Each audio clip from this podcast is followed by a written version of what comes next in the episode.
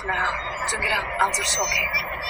Said car's about to backfire, and Hiker is at the sky. Now, you said he could be watching birds, but he wasn't, was he? He's watching another kind of flying thing. The car backfires, and Hiker starts to look, which was his big mistake. By the time Driver looks up, the hiker's already dead. What he doesn't see is what killed him because it's already been washed downstream. The accomplished wasn't recently returned from foreign travel with a boomerang. Got